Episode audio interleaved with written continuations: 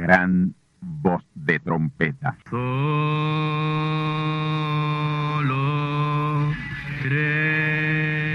Saludos amigos y hermanos radioyentes. Están ustedes en sintonía con la audición radial Gran Voz de Trompeta, con el mensaje final de Dios al mundo, a la iglesia y a su pueblo escogido.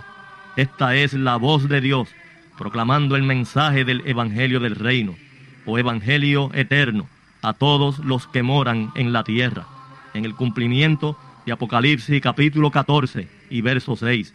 Este es un mensaje de alerta y de apercibimiento ante los eventos proféticos del fin del mundo que ya han comenzado.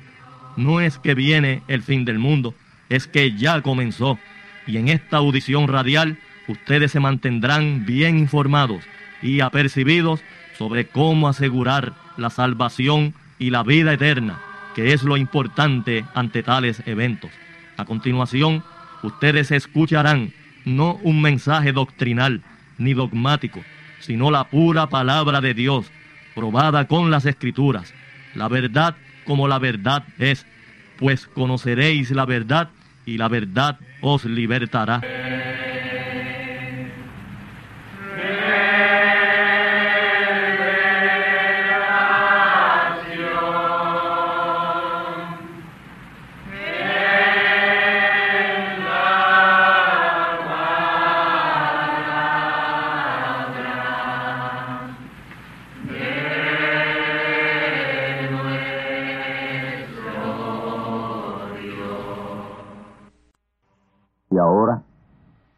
Pregunta bíblica de hoy, que es la siguiente. Reverendo director de Gran Voz de Trompeta, ¿hay alguna diferencia entre la segunda venida de Cristo y el rapto o arrebatamiento de la iglesia? Respuesta. No hay ninguna diferencia pues es en su segunda venida que somos tomados a Cristo. San Juan 14.3 y recogidos a Él, a Cristo. Segunda Tesalonicenses, capítulo 2 y verso 1. Si analizamos bien el asunto a la luz de la palabra profética, no encontramos ninguna diferencia entre la segunda venida de Cristo y el rapto. El rapto toma lugar con la palabra del mensaje de la segunda venida de Cristo. Él vino y trajo la fe, la revelación, el conocimiento del rapto. Recuerde que fe es revelación, fe es conocimiento. El rapto es una revelación y nosotros necesitamos esa fe, esa revelación, ese conocimiento del rapto para hacerlo, ser tomados y recogidos a Cristo la palabra. El profeta mensajero Branham dice en el gran mensaje de los siete sellos y en otros mensajes más, que debemos tener la fe del rapto para hacer el rapto, esto es, tener la revelación del rapto. La verdadera revelación, el verdadero conocimiento del rapto para ser tomados y recogidos a Él, que es Cristo. Y Él dice en los sellos que se necesitan esos siete truenos misteriosos para darnos la fe del rapto, la revelación del rapto. El rapto o arrebatamiento es la movida de la tierra al cielo, de lo terrenal a lo celestial. Tierra señala a las edades terrenales de la iglesia, especialmente la edad de la Odisea, que es la edad vigente cuando el Señor vino por segunda vez. Y por ese tiempo de su segunda venida empezó a tomar lugar el rapto de la movida de esa edad terrenal hacia el cielo, que es la edad celestial o dispensación del Espíritu Santo. La última edad terrenal es la edad de la Odisea, y esa es la tierra de donde se levanta la novia hacia el cielo, que es la edad celestial o edad de la palabra en la dispensación del Espíritu Santo. El rapto es un recogimiento fuera de esa edad terrenal de la iglesia de la Odisea a Cristo que es la palabra o mensaje de esa edad celestial. El Señor Jesucristo llamó el rapto el tomar a los creyentes a Él. Os tomaré a mí mismo. San Juan 14.3. Cristo que es la palabra tomando a su simiente a Él que es la palabra. Él dijo, voy pues a preparar lugar para vosotros, y si me fuere y os aparejare lugar, vendré otra vez y os tomaré a mí mismo. Ese lugar que Cristo fue a preparar o a aparejar fue uno de esas moradas que Él fue a preparar en la casa del Padre, que es su pueblo, su iglesia. La casa del Padre es su pueblo, su iglesia su iglesia completa. Las moradas son los creyentes redimidos de esa iglesia. Y él dijo que se iría a preparar una de esas moradas, prepararía un redimido para venir en ese redimido por segunda vez. Y así exactamente fue.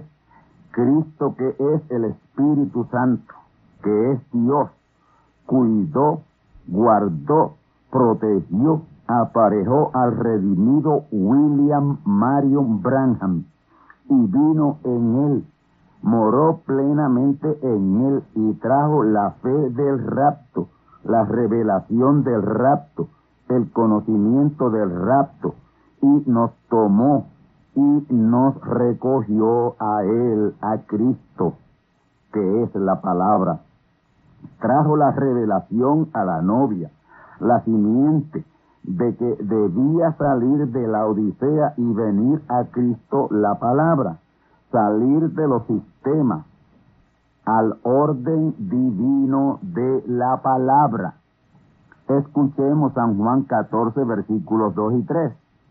En la casa de mi Padre muchas moradas hay. De otra manera os lo hubiera dicho Voy pues a preparar lugar para vosotros. Y si me fuere y os aparejare lugar, vendré otra vez y os tomaré a mí mismo. Hemos citado. Noten ustedes, mis amigos y hermanos, que él dice que de otra manera lo hubiera dicho. Yo lo estoy diciendo de la manera que él debió decirlo, pero que no podía decirlo en ese tiempo. Como he dicho, la casa del Padre es su iglesia y las moradas son los creyentes redimidos de su iglesia. Y de esos miles o millones que estarían manifiestos en este siglo XX, que él sabía que sería su venida, escogió uno para venir y hacer morada en él y reclamar su novia, su novia vigente en ese tiempo, su novia militante y vigente en ese tiempo. Noten lo que Cristo a través de Jesús dijo. Y si me fuere y os aparejare lugar, vendré otra vez y os tomaré a mí mismo. Ahora, lo que enseñan los protestantes, evangélicos y pentecostales este, esas mansiones son apartamentos. Ellos lo que esperan ver son edificios, pero esas moradas son hijos de Dios redimidos. Vamos a ver cómo lo explica el apóstol San Pablo en Segunda Tesalonicenses capítulo 2 y verso 1. Pero os rogamos, hermanos, cuanto a la venida de nuestro Señor Jesucristo y nuestro recogimiento a Él. La venida de Cristo y el recogimiento a Él es lo mismo. Ven ustedes que la segunda venida de Cristo es el recogimiento o rapto a Él. Y Él es la palabra. Así que es un recogimiento a la palabra. En el principio era la palabra. Y la palabra era con Dios. Y la palabra era Dios. Y la palabra se hizo carne. El rapto es un recogimiento a la palabra de entre esos sistemas denominacionales de la edad terrenal de la Odisea, al cielo que es la edad celestial o edad de la palabra. Y esa edad celestial o cielo comenzó con la segunda venida de Cristo el día 28 de febrero de 1963 a las 6 y 10 del atardecer de ese día. Su venida fue retratada en el cielo por la revista Life y la revista Ciencia. Y la misma NASA estuvo en averiguaciones de esto. La edad celestial o cielo es la edad de la palabra, en la cual aún estamos al día presente. También es llamada la dispensación del Espíritu Santo o dispensación del reino porque precisamente la dispensación de la gracia terminó con la segunda venida de Cristo. Y con la segunda venida de Cristo comenzó la dispensación del Espíritu Santo o dispensación del reino o edad de la palabra. Desde febrero 28 de 1963 a las 6 y 10 del atardecer, estamos en la dispensación del Espíritu Santo, dispensación del reino. Y desde esa misma fecha, febrero 28 de 1963, estamos en la edad celestial o edad del reino y no en la edad terrenal de la Odisea. Ya esa edad terminó. Fuimos recogidos a Él de esa edad terrenal de la Odisea y tomados a Cristo en la edad celestial de la palabra la dispensación del Espíritu Santo. Y ese es el rapto. Y lo que les he explicado es la fe del rapto o revelación del rapto o conocimiento del rapto. Y aún al día presente, el rapto está en proceso y toda simiente que aún no se ha identificado con la palabra de este día y de esta hora puede hacer el rapto, pero miles y millones de protestantes evangélicos y pentecostales esperan el rapto de otra manera. Y cuando se den cuenta de lo que en verdad es el rapto, en ese día será su lloro y crujir de dientes. Pero para el verdadero pueblo de Dios, que tiene la verdadera fe de rapto, y lo ha hecho. Será alegría, gozo y gloria por su gloriosa venida. Estamos en la edad celestial, ya raptados o arrebatados y esperando la próxima venida de Cristo para la entera consumación del plan y propósito de Dios. Su próxima venida es como fue la primera y la segunda con un ministerio en la palabra para la gran consumación de su plan y su propósito. Como Dios hace una vez, así tiene que seguir haciendo siempre. La primera vez Él envió a Jesús su Hijo con un ministerio en la palabra de tres años y medio. La segunda vez envió a su profeta mensajero Branham, otro hijo, con un ministerio en la palabra de dos años, diez meses, para recogernos a Él, ser recogidos a Cristo la palabra. Y por tercera vez enviará otro profeta mensajero con un ministerio en la palabra de unos ocho meses o 240 días para la redención del cuerpo, para la consumación. Romanos 8:23. Esta explicación, en esta respuesta a la pregunta, sé que les sonará ridícula y tal vez herética a ustedes los miembros de iglesia, pero ello se debe a que ustedes no saben lo que Dios ha estado haciendo desde mayo de 1946 hasta el día presente. Todo es por ignorancia. Todo Dios lo ha hecho público. Nada ha sido hecho sin aviso o en cuartos oscuros. Todo ha sido hecho a la luz del día. Iglesia, iglesia, trata de enterarte de lo que Dios ha estado haciendo y aún hará.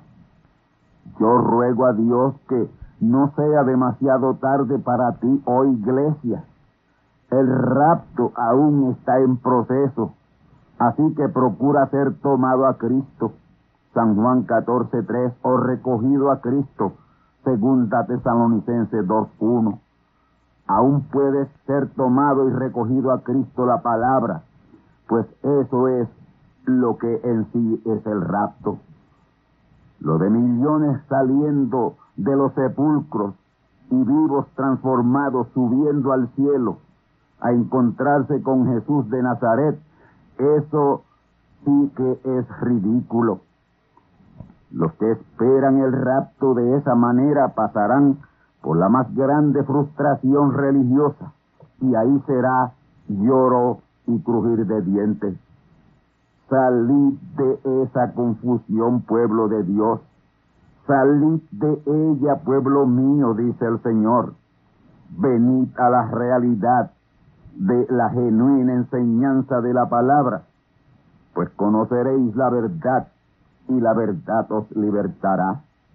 No seáis esclavos de dogmas, credos, tradiciones y conceptos eclesiásticos porque ya pronto lo tendréis que lamentar. Espero con la respuesta a esta pregunta haberles ayudado a entender lo que es el rapto. Amén.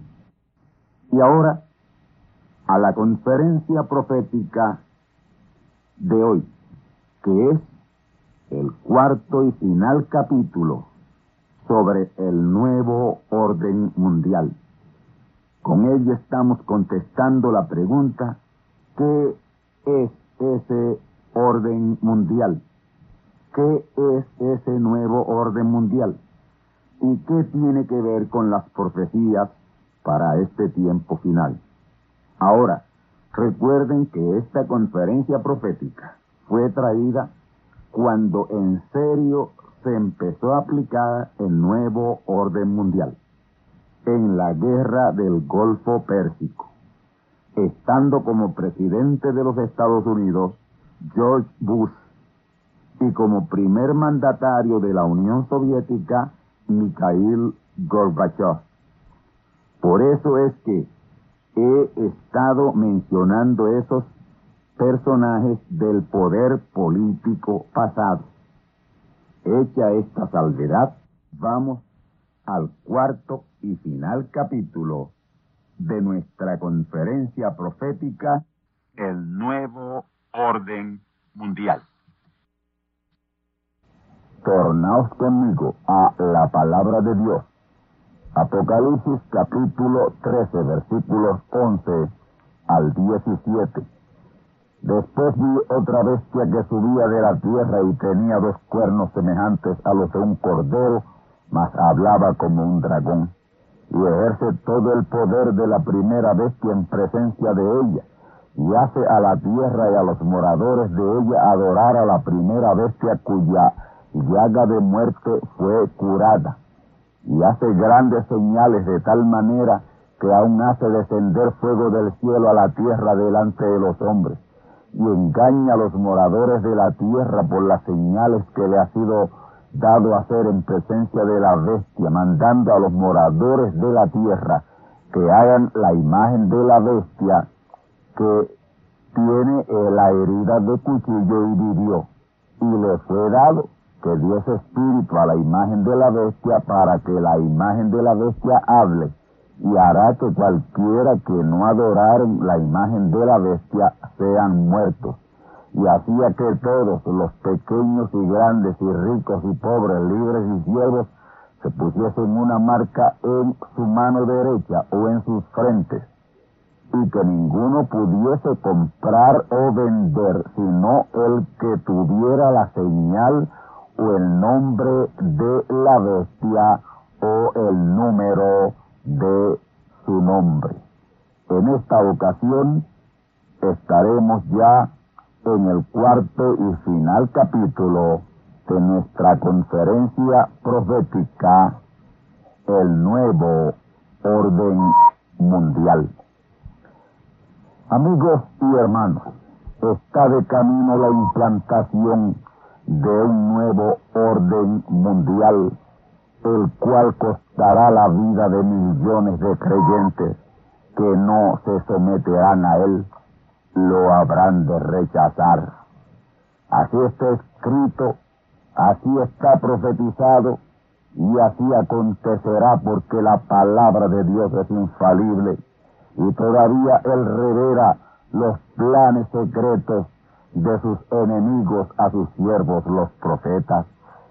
Pero ese nuevo orden mundial no será otra cosa que lo falso antes de lo genuino, el diablo tratando de adelantarse a Dios.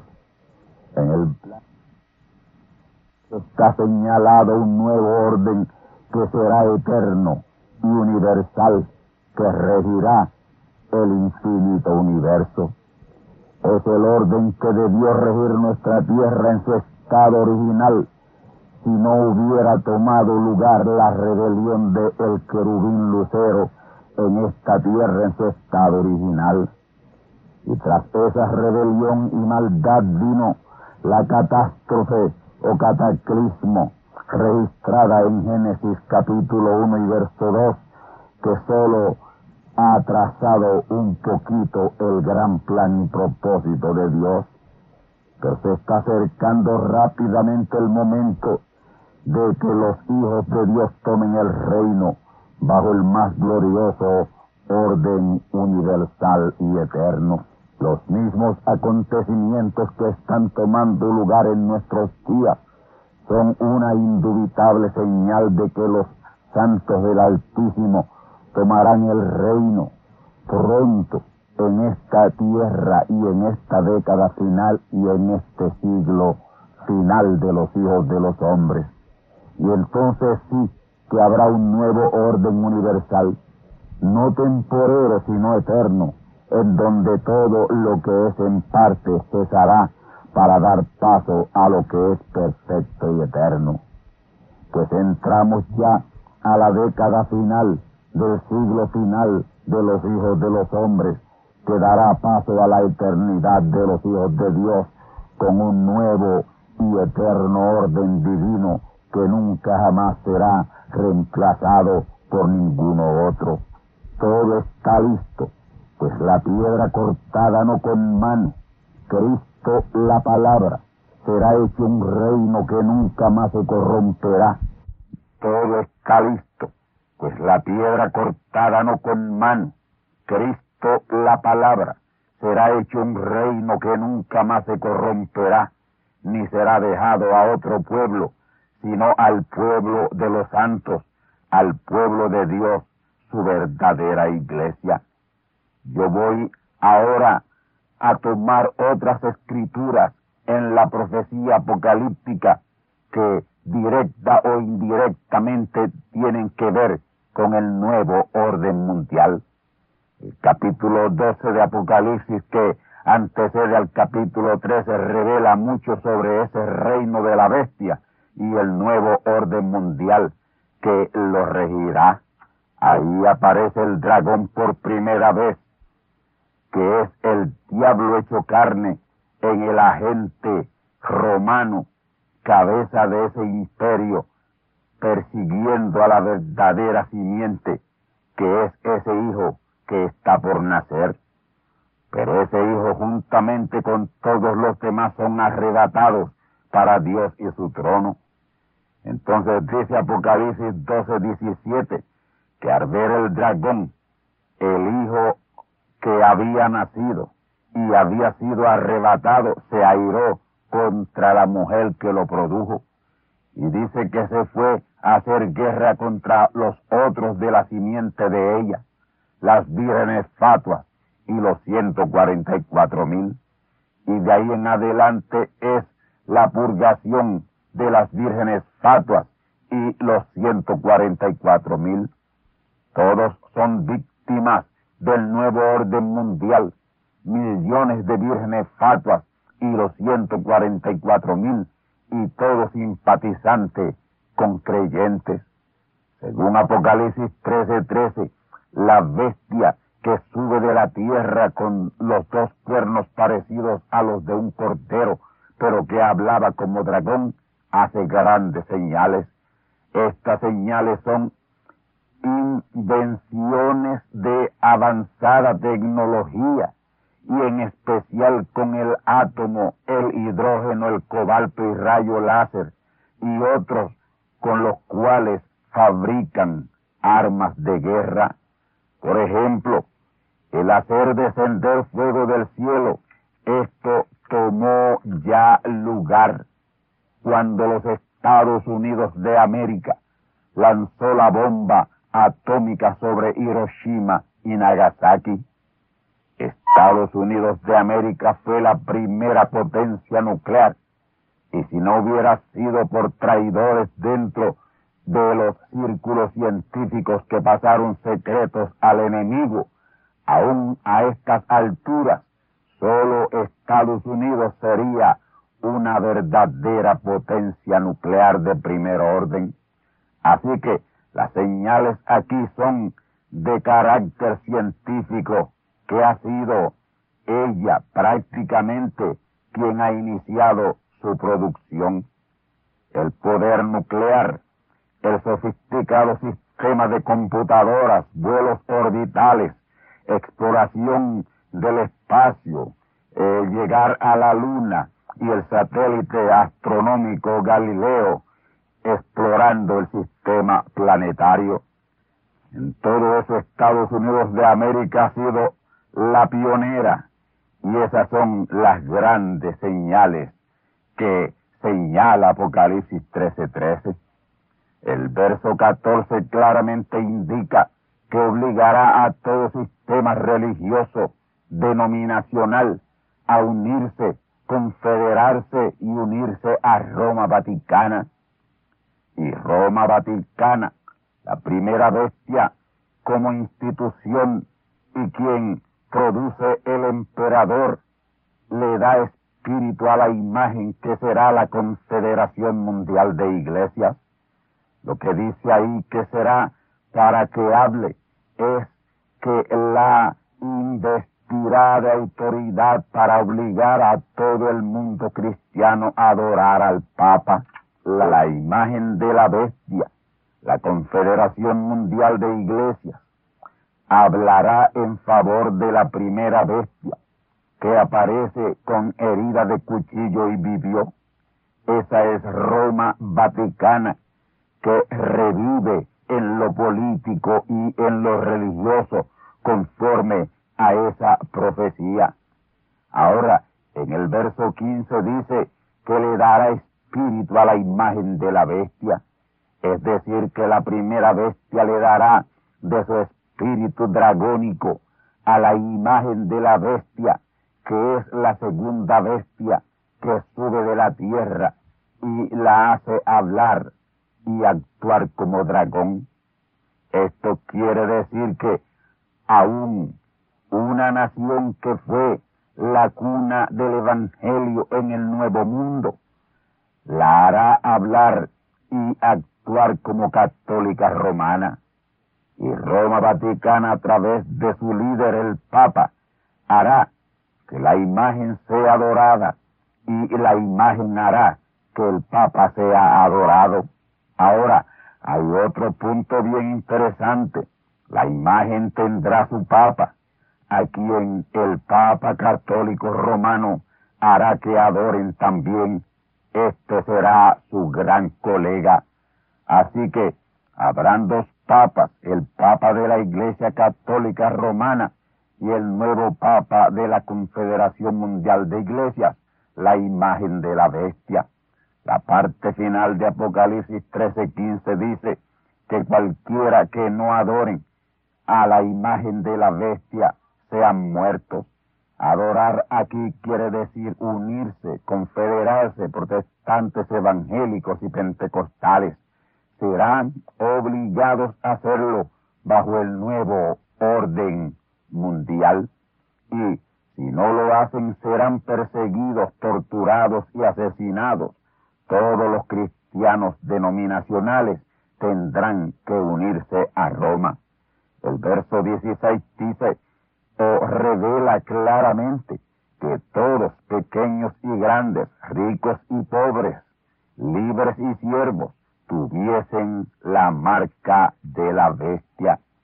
Esto es, llevar una tarjeta o, cédula que indique a qué denominación pertenece. Y esa tarjeta o cédula habrá que tenerla presente y mostrarla hasta para comprar un refresco. Las gentes tendrán que andar hasta con su nombre blasfemo escrito en una tarjeta o estará inmovilizado, sediento y hambriento. Apocalipsis 13, 17 dice así, y así lo afirma, nadie podrá comprar o vender si no tiene la señal o el nombre de la bestia o el número de su nombre. La señal es la señal católica romana de la cruz que se hace en el nombre de la supuesta Santísima Trinidad. La marca de la bestia que es la tarjeta de membresía de su denominación o el nombre de el mal llamado vicario de Cristo en la tierra, el Papa. Y ese nombre y ese número está en la corona papal, que es una triple corona, que lo identifica como rey del cielo, de la tierra y del purgatorio. Y esa triple corona tiene la siguiente inscripción, Vicarius Filii Dei. Y estas letras de ese nombre en números romanos da el número 666. Vicarius B vale 5, I vale 1, C vale 100, A no tiene eh, número, no tiene valor, la R no tiene valor, la I vale 1, la V vale 5 y la S no tiene valor. Así que vicarios tiene un valor en números romanos de 112. Filii, F-I-L-I-I. Esta, esta palabra en números romanos tiene un valor de 53. La F no tiene valor, la I vale 1. La L vale 50, la I vale 1 y la I vale 1. 53. DI, D-E-I. La D vale 500. La E no tiene valor. La I vale 1. Esta palabra nos da 501. Así que Vicarius Filii Dei, su total en números romanos, sus letras totales en números romanos da 666. Y ese es el número de la bestia. Y bajo la potestad de ese número estará el nuevo orden mundial. Y cual lo concibió el diseñador del gran sello de los Estados Unidos de América, Charles Thompson, en el año 1776. Y ninguno podrá comprar o vender si no tiene la señal católica romana, el nombre de la bestia católico romana o el número de su nombre, 666, o la marca de la bestia que es denominación, Apocalipsis 13, 16 al 17. La primera denominación de tipo religioso fue la Iglesia Católica Romana y por eso la profecía la llama Babilonia la Grande, la madre de las denominaciones fornicarias de la tierra. Así que, como Roma papal, la Iglesia Católica Romana fue la primera denominación, ella es la creadora de la marca que es denominación. Y para poder comprar o vender y poder servir en el reino de la bestia bajo el nuevo orden mundial, será necesario esas tres cosas. Número uno, tener la marca, una tarjeta de membresía de una denominación afiliada a la Confederación Mundial de Iglesias, que es la imagen de la bestia. Número dos, ser católico romano confeso de los que hacen la señal de la cruz en nombre de la Santísima Trinidad. Eso es tener la señal. Y número tres, creer en el nombre de deidad que tomó el Papa, nombre que en números romanos suma 666. Ese nombre, como ya hemos dicho, es Vicarius Filii Dei, el cual está en la corona del Papa y cuya suma es 666 en números romanos de acuerdo a las letras de la corona. Para poder comprar o vender y mantener derechos y privilegios, el que es católico romano tendrá que probarlo diciendo, el Papa es el vicario de Cristo en la tierra y tiene mi adoración y yo le sigo. Vicarios Filii Dei quiere decir eso, sucesor de Cristo en la tierra. Y bajo el nuevo orden mundial, Novus Ordo Seclorum, frase que aparece escrita en el gran sello de los Estados Unidos de América, que es esa segunda bestia de Apocalipsis capítulo 13, se obligará a aceptar Apocalipsis 13, 16 al 17 para poder comprar o vender y disfrutar de los derechos y privilegios del Estado imperial en ese tiempo, el cual está a la vuelta de la esquina, un reino satánico de carácter mundial, está en proceso bien adelantado y por lo tanto eso puede acontecer de la noche a la mañana. La condición de todas las naciones del mundo está en un caos general en todos los aspectos, caos político, caos económico, caos moral o social, caos aún religioso. Todo está en caos, todo es ruina. Y todas las naciones del mundo entienden que la única manera de subsistir ante esta seria condición por la cual atraviesan es sólo mediante un gobierno mundial. Sin embargo, como ellos desconocen la profecía, no saben que están tomando un camino muy equivocado, el más equivocado de todos. Y no hay nada, absolutamente nada, que se pueda hacer al respecto, ni ahora ni nunca, para salvar la situación de los pueblos del mundo. El mundo entero está llegando a un punto de no regreso todo, todo ha llegado al fondo del barril y en esta década se terminarán todas las reservas. Y la peor crisis de todas es la crisis del liderato. Eso está tan y tan degradado que hasta las mujeres se han tenido que lanzar al ruedo político y eso es una desgracia para cualquier pueblo y en parte a esa falta de liderato se debe la insistencia del establecimiento de un nuevo orden mundial. Ya ni siquiera hay naciones con liderazgo en el mundo. Las únicas dos que lo mantuvieron en sus respectivos hemisferios Oriente y Occidente, Rusia y los Estados Unidos, ya ninguna lo tiene en esta década de los 90. No hay un solo jugador estrella en el equipo de líderes del mundo. Todos son mediocres, del montón. Nadie sobresale en lo bueno, pero sí en lo malo. Y por eso buscan desesperadamente un líder a quien encargar del nuevo orden mundial de que tanto se está hablando en este tiempo. Y todo se decidirán por uno que ellos crean que permanecerá neutral. Y hasta ahora la inmensa mayoría tiene los ojos puestos sobre el Papa y la profecía señala efectivamente que será un Papa el próximo gobernante mundial del séptimo y final imperio mundial, que es el reino imperial de la bestia. Y un imperio mundial es necesario que sea gobernado bajo un nuevo orden mundial.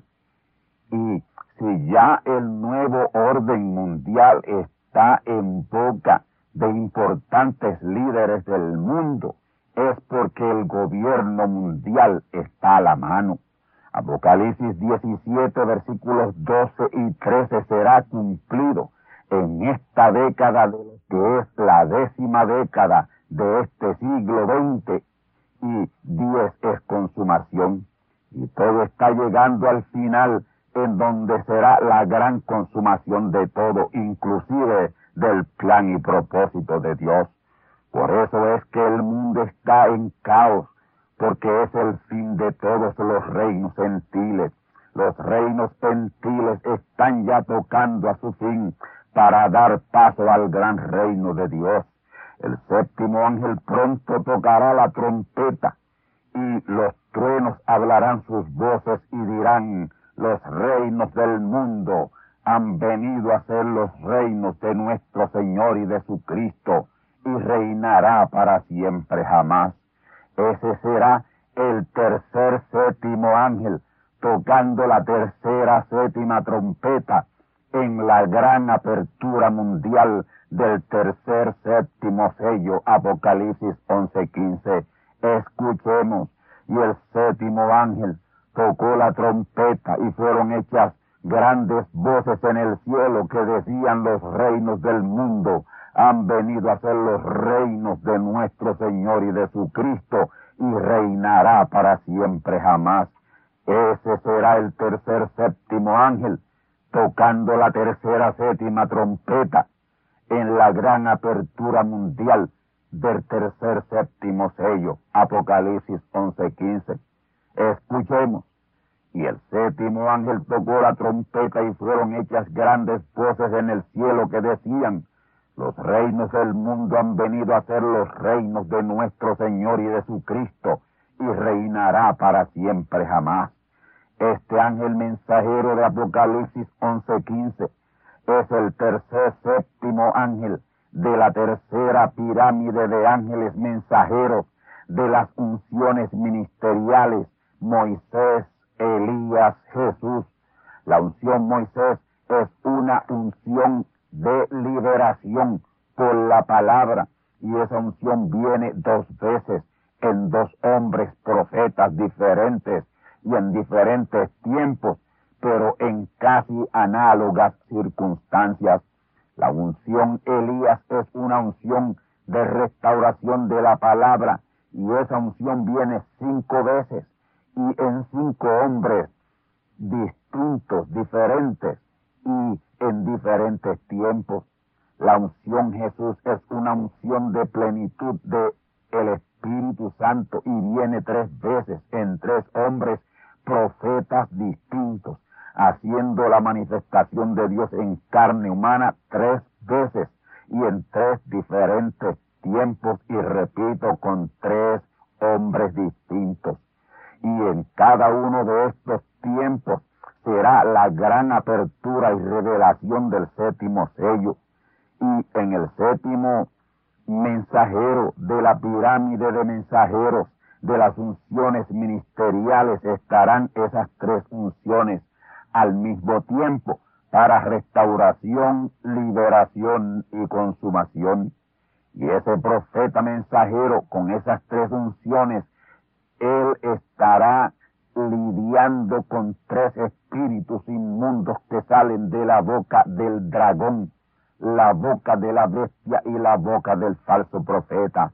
Tres poderosas unciones en un poderoso profeta, lidiando contra tres espíritus inmundos a manera de ranas.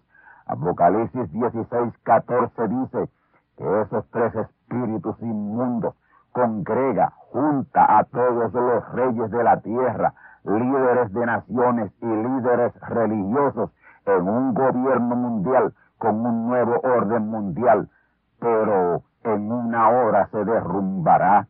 Y esa hora profética es de 42 meses o tres años y medio, que es el tiempo de duración de ese gobierno mundial con su tan vociferado nuevo orden mundial. Amigos y hermanos, tal vez estas conferencias proféticas les hayan sido un poco difíciles de asimilar y por supuesto creer, pero les he dicho la verdad. Ha sido la palabra probando la palabra, la verdad haciendo aflorar la verdad, para que la conozcan y sean liberados del engaño y la confusión y la falsedad que está por ser manifiesta en el mundo. Pueblo de Dios que me escuchas, esta es la voz del cielo de Apocalipsis 18:4 que te dice, sal de Babilonia, pueblo de Dios, antes que sea demasiado tarde, antes que quedes marcado y sellado y señalado y no tenga la más remota oportunidad de salvación. Apuraos, apuraos amigos, apuraos a identificaros con la verdad, la palabra de Dios para la hora, su mensaje final a su pueblo. La hora es muy tardía y el diablo atacará como nunca, sabiendo que le queda poco tiempo. Refugiaos y aseguraos en Cristo la palabra, porque aunque perdieres la vida, la ganaréis y disfrutaréis eternamente del nuevo orden divino en el reino eterno de Dios. Amén. Y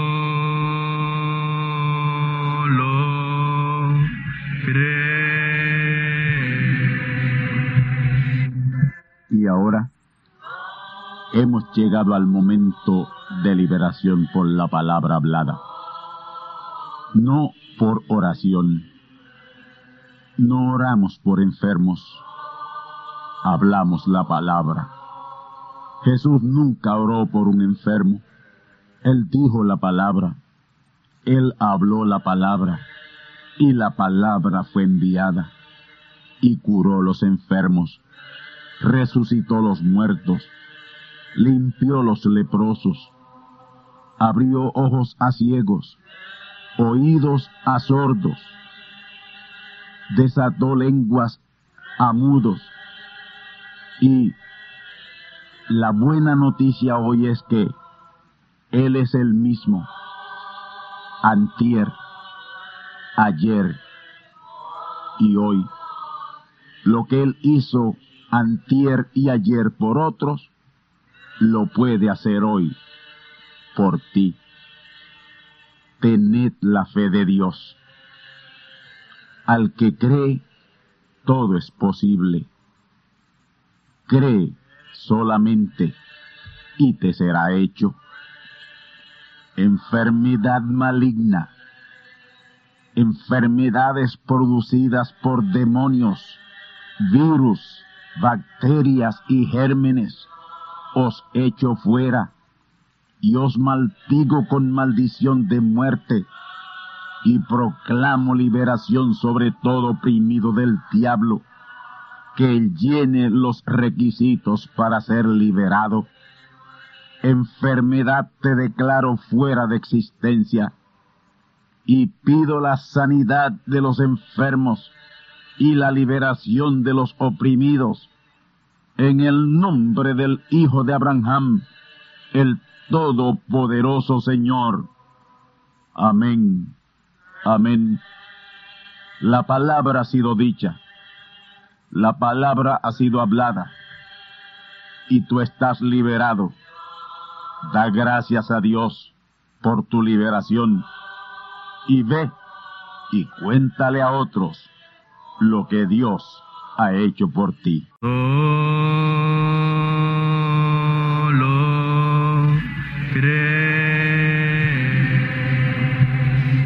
Amigos y hermanos radioyentes, han escuchado ustedes la audición radial Gran Voz de Trompeta y nuestra dirección postal es Gran Voz de Trompeta, apartado 1630, Canóbanas, Puerto Rico, 00729.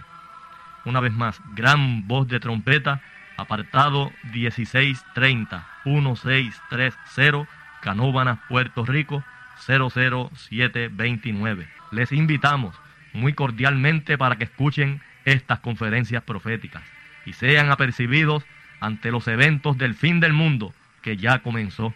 Les deseamos pues ricas bendiciones en Cristo el Señor. Amén.